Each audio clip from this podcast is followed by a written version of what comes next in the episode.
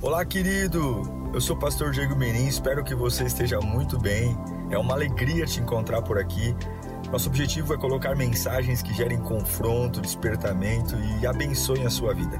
Em instantes você vai ouvir um sermão e eu espero de verdade que Deus fale com você. Se você puder também me siga nas minhas redes sociais, sempre estamos colocando conteúdos que gerem confronto e inspiração. Eu desejo um bom sermão para você e que Deus te abençoe sempre. Vamos ouvir a palavra, irmãos. Quero que você abra sua Bíblia no livro de Gênesis, o primeiro livro da Bíblia, capítulo 50. Gênesis 50.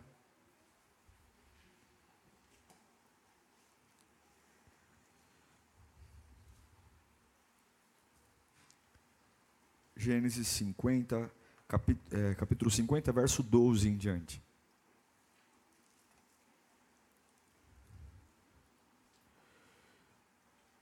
Eu acredito que muitas prisões que a gente enfrenta, e por enfrentar a gente fica, claro, preso nelas, infelizmente, é fruto da nossa própria decisão de nos manter presos. A gente se prepara muito para enfrentar demônios, gigantes. E aí eu me lembro do Salomão: tome cuidado com as raposinhas. As raposinhas podem destruir todo um plantio. Estamos preparados sempre para grandes ataques, grandes pressões, e algumas vezes sucumbimos com as pequenas raposinhas. Nos acostumamos a viver mal, com aquilo que não nos mata, mas nos adoece, porque a gente só se preocupa em não morrer. Mas existem prisões que não matam de uma forma rápida, mas deformam nossa vida, destroem tudo que é em nós. Em Gênesis capítulo 50, verso 12, fala assim: Assim fizeram os filhos de Jacó o que este lhes havia ordenado. Levaram-no à terra de Canaã e, se, e o sepultaram na caverna do campo de Macpela, perto de Manre, que com o campo Abraão tinha comprado de Efron, o Itita, para que lhe servisse de propriedade para a sepultura. Depois de sepultar seu pai, José voltou ao Egito com seus irmãos e com todos os demais que tinham acompanhado. Vendo os irmãos de José que seu pai havia morrido, disseram: E se José tiver rancor contra nós e resolver retribuir todo o mal que lhe causamos? Então mandaram um recado a José dizendo: Antes de morrer, teu pai nos ordenou que te disséssemos o seguinte: Peço-lhe que perdoe os erros e pecados dos seus irmãos, que o trataram com tanta maldade. Agora, pois, perdoa os pecados dos servos do Deus do teu pai. Quando recebeu o recado, José chorou.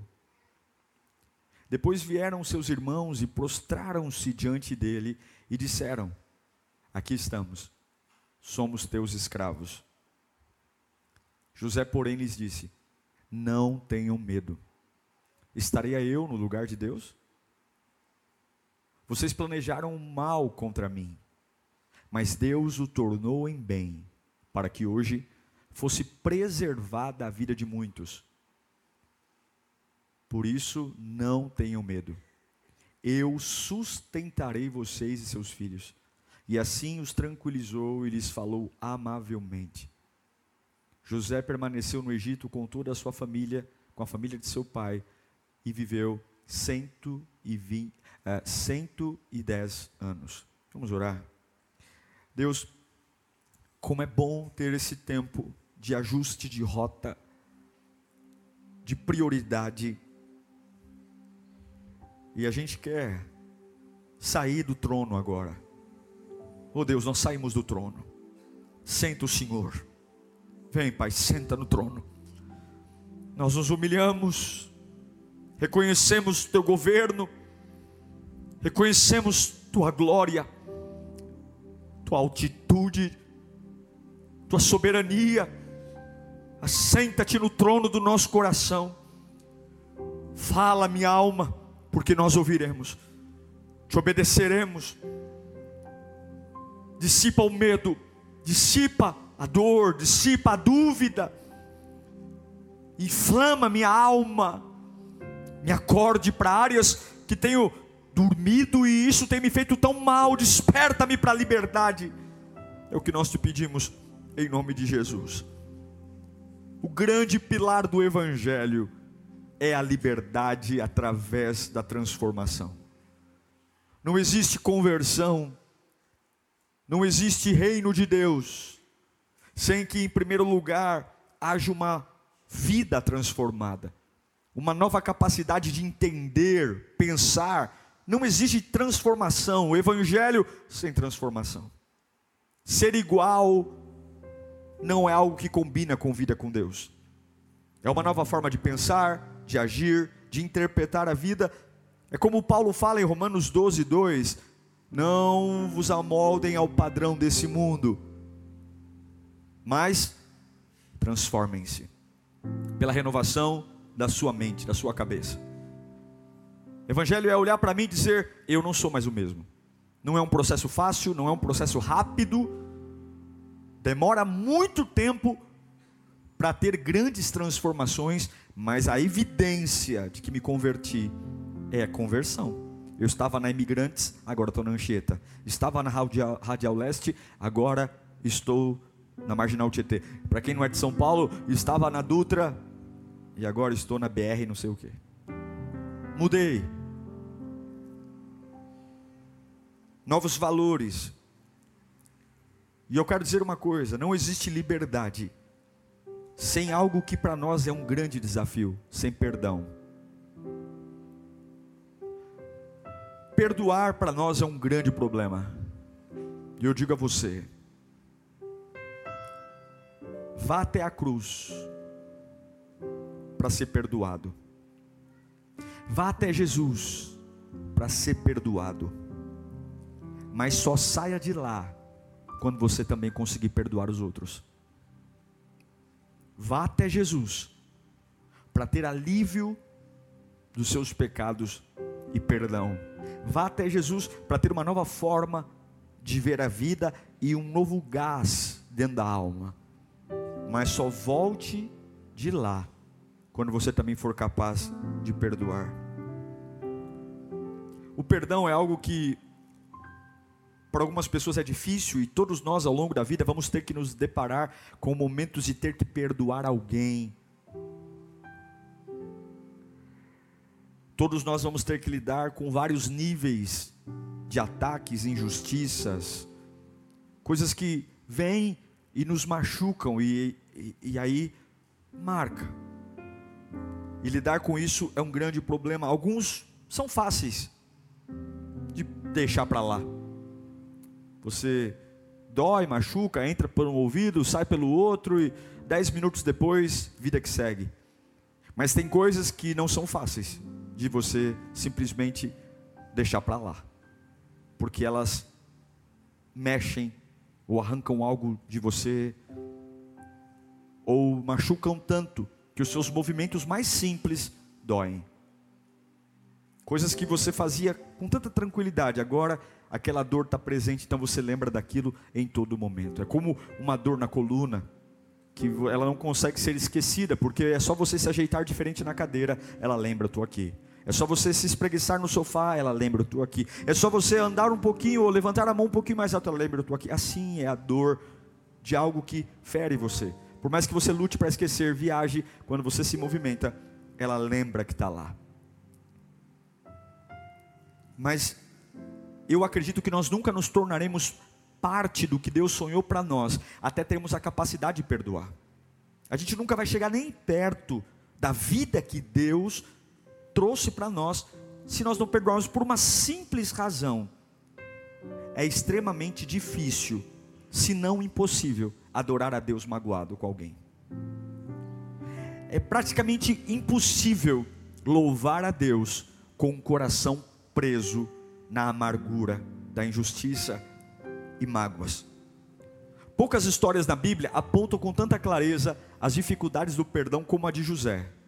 José foi um, um ícone de perdão. Para muita gente, perdoar é ser idiota, é ser trouxa, porque a gente condiciona perdoar com é, concordar com o mal que nos fizeram, ou o perdão como, ah, eu estou absolvendo.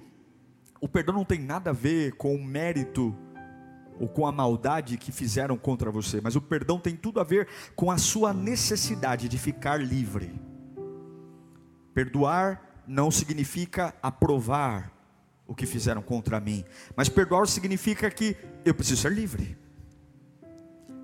Então nós enfrentamos a macumba, então nós enfrentamos o câncer, então nós enfrentamos o desemprego, então nós dobramos o joelho e batalhamos contra preto velho, Zé Pilintra, Pomba Gira, mas nós não conseguimos perdoar. A gente passa uma vida inteira lutamos contra os grandes Golias, grandes demônios. Levantamos as mãos e dizemos: Não tenho medo de mal algum, porque Cristo está comigo. Mas estamos tão lentos, tão incapazes, tão ineficazes, porque não somos capazes de perdoar. José nos dá um exemplo, e aqui eu quero é, pincelar alguns detalhes da história que normalmente não são falados sobre o que é perdoar. Primeiro, quem era esse José? Em Gênesis 37, 19, dá a maior característica dele: ele era um sonhador. Lá vem um sonhador, diziam uns aos outros. Os irmãos olhavam para ele e diziam: Lá vem um camarada que sonha. Se você quer vencer na vida, vão falar de você. Não quer que ninguém fale de você, não quer ser notado, não quer ser comentado, seja medíocre. A mediocridade, ela sempre passa despercebido. Seja medíocre, seja igual, ande como todo mundo, fale como todo mundo, coma como todo mundo, se vista como todo mundo, reaja como todo mundo, e ninguém nunca vai falar de você, ninguém nunca vai observar você, você sempre vai entrar mudo e sair calado, porque ninguém fala de medíocres. Mas quando você é um sonhador, no meio de 12 irmãos, todo mundo vai dizer: Ei, lá vem o, o sonhador. A verdade é que se você quer ter uma vida relevante, você vai ter que aprender a lidar com batalhas. Quem era José?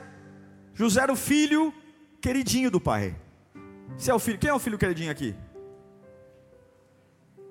Tem, quem tem coragem de falar, eu sou o filho queridinho da minha mãe, do meu pai? Deixa eu ver. Olha. José era o filho queridinho. Quem não é o filho queridinho? Fala assim, ah, não sou pastor. Minha mãe me ama, mas eu amo meu irmão.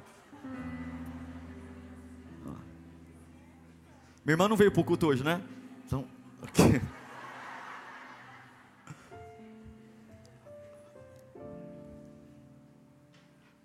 Em Gênesis 29, 18, como Jacó gostava muito de Raquel, disse: Trabalharei sete anos em troca de Raquel, sua filha mais nova. Em Gênesis 29, 30, diz: Jacó deitou-se também com Raquel, que era sua preferida, e trabalhou para Labão outros sete anos. Você conhece a história do pai de José? Ele trabalhou sete anos para casar com Raquel, o sogro dele, o Labão, passou a perna, entregou a Lia, né, que chama ela de semblante caído, não era tão agraciada de beleza. E aí ele teve uma série de filhos com Lia. José era o primeiro filho da mulher que Jacó amava. Então você imagina, o primeiro filho da mulher preferida dele era o filho quê? Então os irmãos tinham os olhos de inveja sobre ele, porque ele era o queridinho do pai. Os irmãos o invejavam. Está lá em Gênesis 37, 3 e 4. A Bíblia diz: ó, Ora, Israel gostava mais de José do que de que qualquer outro filho, porque havia nascido na sua velhice. Por isso lhe mandou fazer uma túnica. Então o José ele recebe presentes que os irmãos não recebem. É tipo assim, né? Aquele filho ali recebe um iPhone 12. E o outro? Ah, outro pegou um um xing ling da Não pode, irmão. Se vai dar túnica, tem que dar túnica igual. José recebeu a túnica. Túnica número 12, colorida. Os outros não receberam. José era diferente. E aí, por conta de toda essa diferença, a vida dele começou a sofrer. Lá em, não precisa, ah, pode colocar Gênesis 37, 24. Você sabe, ele foi vem, é, é, traído pelos irmãos, agarraram-no e jogaram no poço que estava vazio sem água.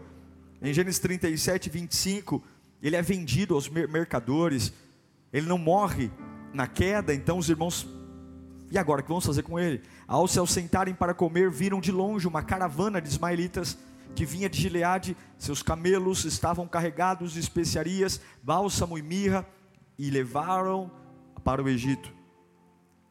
Foi vendido. Lá no versículo 36, ele é vendido para a casa de Potifar, uma autoridade do Egito. No meio desse tempo, no Egito, os midianitas venderam José a Potifar, oficial e capitão da guarda. Dentro da casa de Potifar, ele cresce, se torna uma autoridade. Lá em Gênesis 39, versículo 3, diz que quando ele este percebeu que o Senhor estava com ele e que o fazia prosperar em tudo que realizava, agradou-se de José e tornou-o administrador de todos os seus bens. Potifar deixou a seu cuidado a sua casa, ele confiou tudo o que podia. Mas aparentemente esse estado de melhora trouxe um outro problema. Lá em Gênesis 39, verso 7, a mulher do chefe se engraçou por ele. Depois de um tempo, certo tempo, a mulher do seu senhor começou a cobiçá-lo e o convidou: Venha, deite-se comigo. Você conhece a história. Ela insiste, ele recusa, ele foge. E um dia ele diz não, e ela rasga sua roupa, grita dizendo que ele tinha amolestado, tentado uh, cometer um estupro, e ele é preso. Porque quem vai acreditar? A mulher do Senhor contra José, e injustamente ele é acusado por ela e é preso. Mas eu acho lindo o versículo 21 de Gênesis 39, logo depois dele ser preso por essa acusação, a Bíblia diz: Mas o Senhor estava com ele. O Senhor estava com ele. Agora, não são processos fáceis, são processos fáceis? Não. É, a gente não é robô, a gente não é máquina. A gente vai tomando pancada e de alguma forma é como uma árvore, você pode bater nela, ela não cai, mas cada machadada fica uma marca. E ele está sendo marcado pela vida. Ele fica 13 anos preso. Quantos anos? 13. Ele fica 13 anos preso, esquecido. Nesse período, ele revela sonhos, interpretações do padeiro, é esquecido. E depois de 13 anos, Faraó tem um sonho, lembram-se de José, ele interpreta o sonho, e agora, por conta dessa interpretação, finalmente, com 30 anos de idade, ele senta na cadeira do Egito e é honrado. Está lá em Gênesis 41, versículo 41. E Faraó prosseguiu: Entrego a você agora o comando de toda a terra do Egito. Então, agora, com 30 anos, o irmãozinho, preferido do pai e da mãe, que foi invejado, perseguido, tentaram matá-lo, não conseguiu, é vendido como escravo, acusado de estupro, de acusação de estupro, é preso ajuda um monte de gente que esquecem ele lá dentro, 13 anos, ele fala, oh, eu vou te ajudar, mas fala de mim para faraó, falaram nada, foram beneficiados por ele e nem lembraram da interpretação, mas com 30 anos de idade, faraó tem uma visão, um sonho que não interpreta, lembram de José, e aí agora ele é promovido à segunda maior autoridade da maior potência do mundo, que era o Egito. Mas não é um processo fácil. José não veio, não chegou onde chegou por um processo fácil. Havia marcas. E algumas vezes, irmãos, a gente pode ignorar a falta de perdão. A gente pode se afastar das pessoas, a gente pode fingir que nada acontece, mas de alguma forma isso amarra nossas asas. De alguma forma isso segura nossas pernas, diminui a nossa velocidade. Você pode dizer, pastor, eu estou bem resolvido mas até que você de fato perdoe, você nunca vai ser tão veloz quanto que Deus pensou para você. José estava no topo do governo do Egito. Os sonhos que ele teve estavam se cumprindo. O mundo inteiro estava vindo comprar cereal das mãos de José. O mundo inteiro estava com fome. E quem era o organizador do celeiro do mundo? Quem tinha na mão a chave de onde estava todo o trigo para matar a fome da humanidade? Era José. Reis vinham do mundo inteiro se ajoelhar aos pés de José para comprar trigo, para não passar fome. Não foi isso o sonho? Não foi essa a revelação que Deus deu? O sol, a lua, os feixes, inclusive os irmãos dele, que estavam passando fome, que não sabiam que era ele o governador, foram ao Egito implorar por comida. Deus fez o mundo inteiro se curvar diante do menino que foi traído e agora ele tem a chave da mão do celeiro. Mas não é um processo fácil. Não é, em Gênesis 42, 21, nos dá um pouco de característica. José mesmo nunca falou da sua dor. A gente vai ouvir um pouquinho de José com o relato dos irmãos dele falando do que ele, como ele reagiu. Em Gênesis 42, 21, os irmãos dão uma dica de como foi o momento em que José foi jogado na cisterna pelos irmãos. Irmãos, as maiores traições bíblicas aconteceram dentro de casa. As maiores traições bíblicas não aconteceram com os que estão longe, aconteceram com os que estão perto. Isso é um fato. Tome muito cuidado. Por isso que a Bíblia diz: falar é prata, ouvir é ouro. O pai de José traiu o próprio irmão, acobertando, acobertado com a mãe. Olha o spoiler que os irmãos falaram, ó. Eles se prontificaram a fazer isso e disseram uns aos outros: Certamente estamos sendo punidos pelo que fizemos ao nosso irmão. Vimos como ele estava angustiado. Olha o que eles, o que eles falam. Quando nos implorava por sua vida. Mas não lhes demos ouvido. Por isso nos sobreveio esta angústia.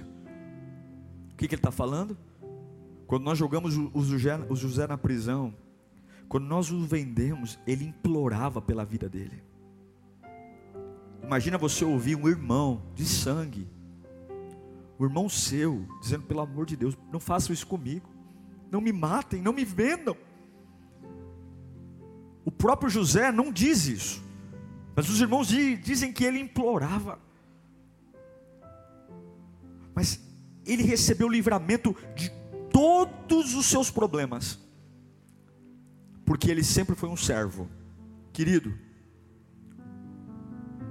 O lastro do perdão, a única capacidade que você terá de perdoar pessoas é se você tiver um coração de servo. Patrões não perdoam, servos perdoam. Agora, o perdão não foi algo fácil para ele, não. Não foi. Perdoar não é fácil, porque tudo que vale a pena custa. Não acho que José viu os irmãos lá e ele, ah, eu perdoo. Não, não, não. José sofreu, primeira coisa que ele sofreu, ele dissimulou. Lá em Gênesis capítulo 42, versículo 7, quando ele viu os irmãos chegando, José reconheceu os seus irmãos logo que os viu, mas agiu como se não os conhecesse e lhes falou asperamente: De onde vocês vêm? Como res responderam eles? Da terra de Canaã, para comprar comida. José reconheceu seus irmãos, mas eles não se conheceram. Sabe por quê? Porque quem fala, esquece, quem ouve, não esquece. Quem bate, esquece, mas quem apanha, não esquece.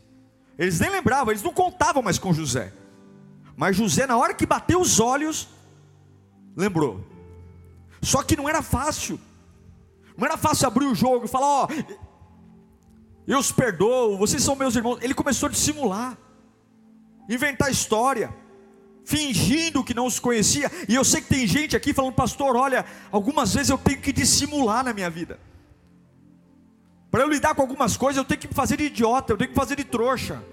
Eu tenho que fingir que estou bem, mas não estou. Eu tenho que dissimular, porque liberar o perdão é difícil. José dissimulou, ele não teve coragem de perdoar de cara. José, diante da possibilidade de perdoar os irmãos ou condenar, ele teve uma série de reações, além de dissimular, ele começou a maquinar. Maquinar o mal contra ele, sim. José não decidiu perdoar de cara. Lá em Gênesis 42, versículo 15, diz que ele manda colocar Vocês serão postos à prova, juro pela vida de Faraó, que vocês não sairão daqui enquanto o seu irmão caçula não vier para cá. Ele manda buscar o irmão caçula, mas esse período ele coloca, manda colocar ouro na mala dos irmãos escondido. Manda colocar ouro na mala. E os irmãos saem para buscar o irmão caçula, e nesse período a tropa de José vai atrás dos irmãos, faz, fazem uma blitz, abrem as malas e falam: opa, vocês não estão levando só cereal, vocês estão roubando o Egito, tem ouro. José começa a maquinar, porque há um problema em perdoar, não é fácil perdoar, há um sentimento, ou você acha que ele esqueceu rapidinho, como foi ser jogado num poço, como foi clamar por misericórdia, não façam isso comigo, vocês estão me machucando, vocês estão me ferindo, não é justo. Não, ele tentou, ele tem vontade de nos prejudicar, ele tem vontade de, de é olho por olho, dente por dente. Vamos lá, porque se eles forem pegos roubando, nós vamos cortar as mãos deles. Assim era a lei. Nós vamos cortar as mãos deles, vamos prendê-los, e aí finalmente eu vou ver a minha vingança. Finalmente eu vou ver o que esses endemoniados fizeram contra mim, o tempo de choro, o tempo de dor. José inventou história. Inventou em Gênesis 42, 25. Quando eles são pegos, os irmãos são pegos com ouro, eles são trazidos de volta para o palácio. Em seguida, José deu ordens para que enchessem de trigo suas bagagens e devolvessem a prata de cada um deles, colocando nas bagagens, e lhes dessem mantimentos para a viagem, e assim foi feito.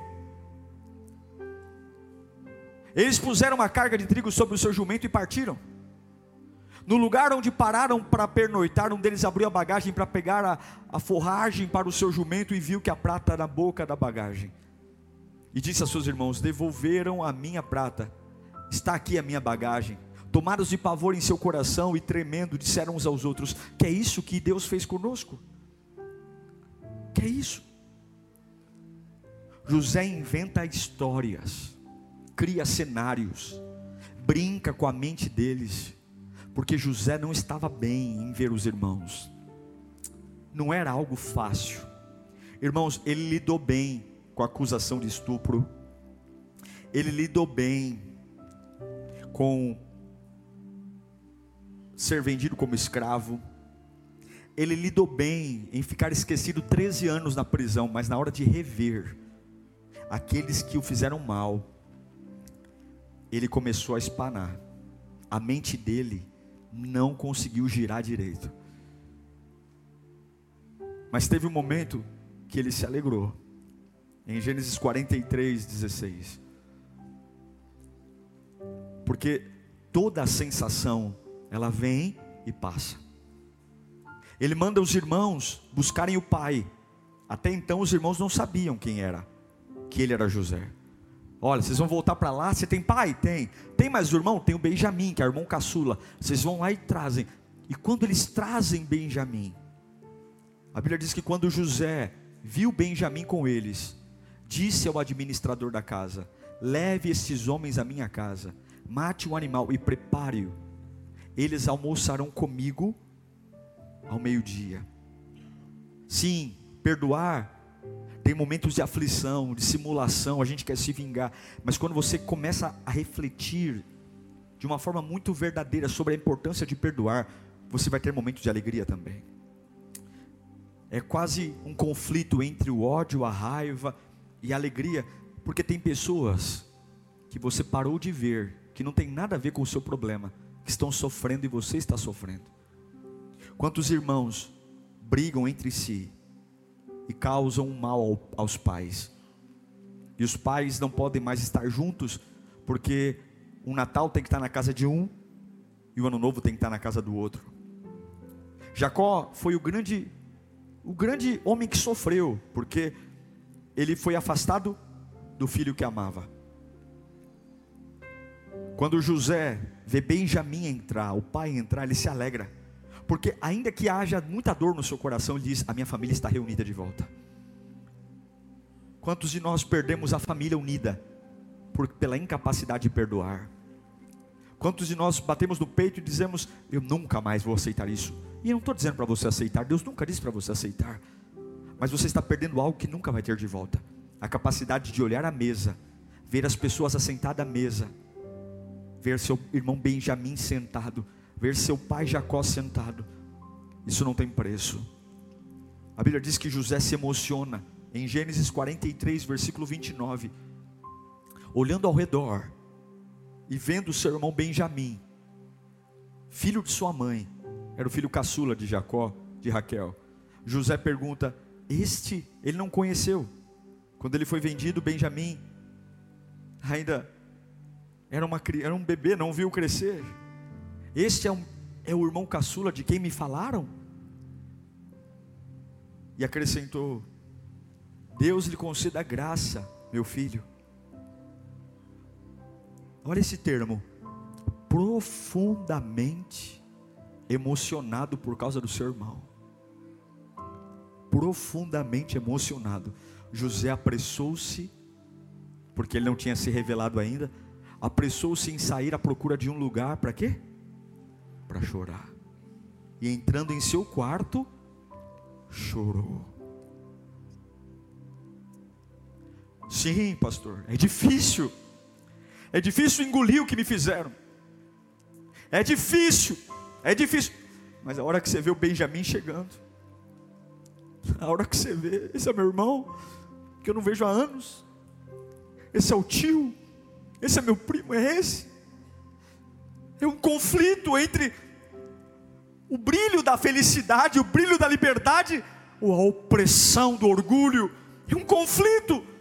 Ainda chorando pelo irmão Benjamim, havia um lado sombrio em José, porque ele ainda queria punir.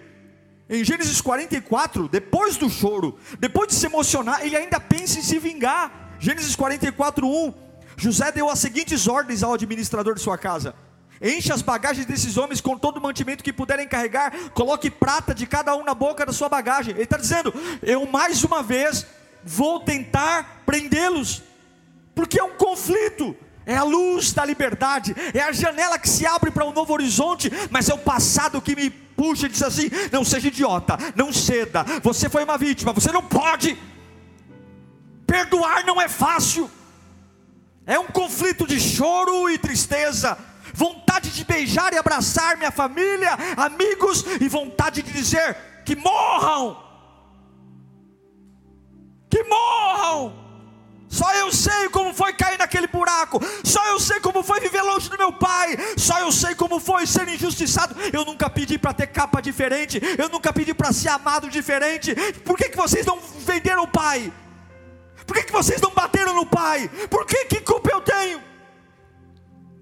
Nunca pedi. Eu nunca pedi. É um conflito e José sofre. E aí, já não aguentando mais porque o perdão é uma decisão. O perdão é uma decisão. E já não aguentando mais esse dilema, os irmãos não suspeitavam quem ele era. Ele nesse conflito interno, porque perdão não é perguntar para alguém, você acha que eu tenho que perdoar? Perdão é você que decide. Perdão não é a ideia dos outros. Tudo isso acontecendo e o pai nem imaginava quem ele era, os irmãos nem imaginavam, porque estava aqui dentro a decisão. Era aqui dentro a decisão. É sua a decisão de perdoar. E já não aguentando mais, ele decide. Gênesis 45, 4. Finalmente ele vomita o que está acontecendo. Ele olha para os irmãos e diz: Cheguem mais perto, venham aqui. Eu tomei uma decisão. Disse José a seus irmãos. Quando eles se aproximaram, disse-lhes: Eu sou José, seu irmão, para vocês saberem bem quem eu sou, aqueles, aquele que vocês venderam ao Egito. José, ele experimentou todas as prisões humanas, a prisão de ser traído pela família, a prisão de ser injustiçado numa acusação da mulher de Potifar, a prisão humana de ser esquecido por quem ajuda, mas ele decide não se aprisionar na alma. Ele diz assim: é essa prisão não, eu vou perdoá-los. Ele diz no versículo 5 do capítulo 45: Ei, Lembram quem eu sou? Eu sou aquele que vocês venderam. Agora, irmão, isso aqui é como se um anjo fosse até o coração da sua alma, pegasse uma chave, enfiasse no cadeado e dissesse: Eu vou abrir a cela para você sair. José diz: Agora não se aflijam, nem se recriminem por terem me vendido para cá, nem precisam tocar no assunto, nem precisam se justificar pois foi para salvar a vida de vocês que Deus me enviou diante de vocês. Verso 30 do capítulo 46. Israel disse a José: Agora já posso morrer, pois vi o seu rosto e sei que você ainda está vivo. Graças ao perdão, José conseguiu ver o pai novamente. Graças ao perdão, o pai Jacó, antes de morrer, descobriu que o filho que ele achou que tinha morrido não estava morto, estava vivo. Graças ao perdão, José diz: Eu sofri, mas eu entendi que tudo isso é um propósito. É o que Paulo diz: todas as coisas cooperam para o bem daqueles que amam a Deus. Até mesmo as patas sujas do diabo, se eu confiar em Deus, elas serão usadas para gerar glória na minha vida. Até mesmo as piores maldades serão usadas, e é por isso que o perdão liberta. E ele diz: Olha, não ache que vocês me fizeram mal, não. Deus usou vocês. Então o que é o perdão, pastor? Para nós orarmos. E eu não sei quem é aqui que está dizendo, pastor, estou preparado para os 40 dias de jejum, estou preparado porque agora minha empresa vai, estou preparado, a gente se prepara para tudo, mas não liga para isso. E a alma está presa, aflita.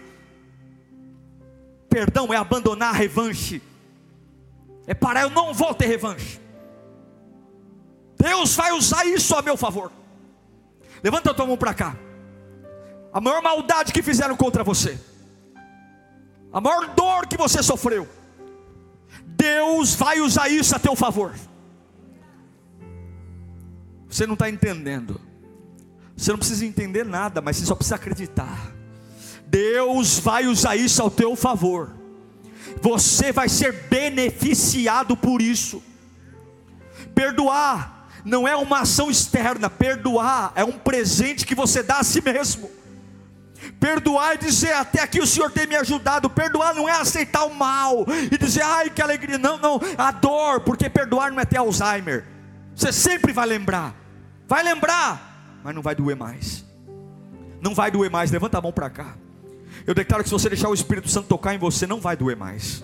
Você vai lembrar, mas isso não vai arrancar mais lágrimas. Você vai lembrar, mas isso não vai te pôr de, de numa cama deitado. Você vai lembrar, mas isso não vai destruir sua mente. Você vai lembrar porque você não vai ter Alzheimer, não. Você vai lembrar para você não cair mais nessa. Mas Deus não vai deixar a dor permanecer aí. Não é aceitar o mal que fizeram contra você, mas é falar: eu não carrego mais isso. Levanta as duas mãos para o alto e diz assim: eu não carrego mais isso.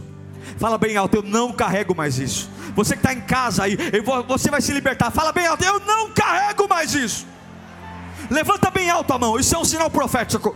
A levantar as mãos é se render. Quando um, um exército ganha do outro, o um exército perdedor, levanta a mão e fala: Olha, eu estou rendido. E, e, Jesus vai ganhar aqui agora. Não é não seja feita a minha vontade, mas a tua. Eu sei que você entrou aqui com muitas vontades pessoais, mas nós vamos nos render à vontade de Deus. Grite bem alto: Eu não carrego mais isso.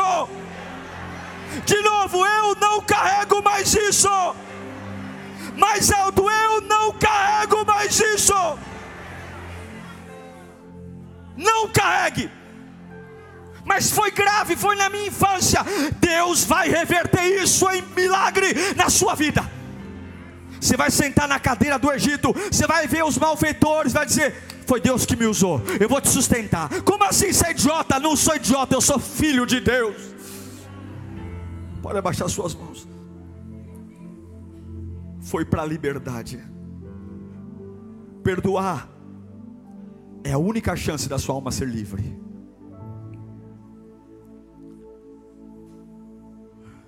Quantos entram em novos relacionamentos, levando o ex para o novo relacionamento? Quantos entram numa nova empresa, levando a empresa velha para essa nova oportunidade de trabalho? Quantos entram numa igreja, trazendo toda a igreja antiga? Quando você corre, Você tem que ter um shorts leve, uma camiseta leve, um tênis leve, para que toda a sua energia esteja concentrada apenas em manter o ritmo do movimento. As mãos têm que estar livres, bem hidratado. Mas como é que você vai completar a corrida? Como é que você vai guardar a fé e lutar o bom combate, cheio de sacolas, malas, coisas no bolso, mochilas? E aí você diz: viajo e não descanso, mudo e não descanso, estouro o cartão de crédito e não descanso. Começa um relacionamento novo e nunca ninguém me satisfaz, porque tudo que você não perdoa, você carrega, está aí. Você não vê, você bloqueia, você não fala mais. Se tiver num corredor do mercado, você corre para o outro corredor. Se tiver de um lado da rua, você corre e atravessa para o outro lado e você diz: graças a Deus, eu não falo mais, não vejo mais mas está morando no pior lugar que poderia morar. Está morando dentro de você. Acorda com você, dorme com você, janta com você. E você diz: Nunca perdoarei, tolo. Ele vai viver e você não vai. O perdão não é uma, um fator de merecerem ou não. O fator é, o perdão é a única razão que eu tenho para ser livre. Por que, que Jesus na cruz diz: Pai, perdoa, porque eles não sabem o que fazem. Por que, que ele diz isso? Porque ele queria partir livre. Ou você acha que é fácil tomar porrada na cara? Ou você acha que é fácil bebedar uma esponja na sua boca? uma espada transpassada. Você acha que é fácil clamar por ajuda em ninguém? Então, para ser livre, o que, que ele diz? Pai, perdoa. É isso que Paulo diz em Gálatas capítulo 5, verso 1. Nós vamos ler juntos. Um, dois, três.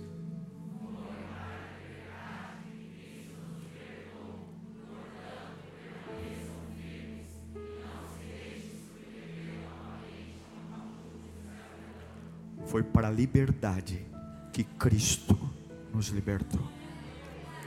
Liberdade. Deixe ir, não insista. Ah, mas eu não quero saber se foi intencional ou não. Você está perdoado. Porque eu quero ser tão inteligente, tão inteligente, tão inteligente, ao ponto de não carregar nada que me torne lento.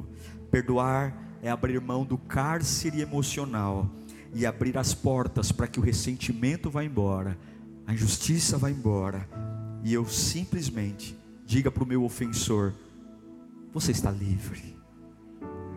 Mas você está livre.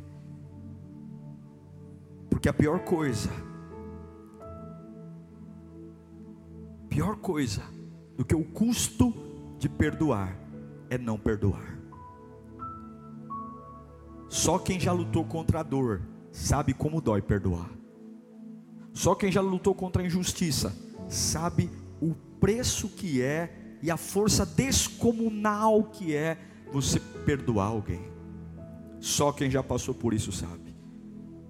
Mas só quem já perdoou de verdade sabe a alegria de voltar a viver livre. Só é possível perdoar quando você lembra que Jesus te perdoa todos os dias. Quando você lembrar que Jesus te perdoa todos os dias, você vai dizer: Eu não posso deixar de perdoar. Eu queria que você fechasse os olhos esse instante.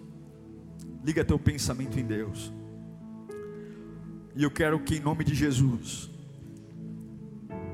não é fácil perdoar, porque a, a, a sensação que temos é: eu estou dando razão a isso eu estou aceitando isso, eu estou concordando. Não, eu quero ser livre, eu preciso ser livre, a vida é tão curta. Vem cá, irmãos, cá, nos últimos dias, eu tentei matar vocês, eu maquinei o mal, eu chorei, eu fui para o meu quarto quando eu vi meu irmão caçula, que vocês não deixaram eu conviver com ele. Eu vivi anos sem notícias do pai. O pai pensando que eu estava morto. Por culpa de vocês. Mas olha onde eu estou aqui. Eu sou José, aquele que vocês venderam. Mas não se preocupem, eu vou sustentá-los, porque eu sou livre. Eu vou sustentá-los, eu vou cuidar de vocês, eu vou prover recurso, porque o mal que vocês fizeram, Deus usou a meu favor.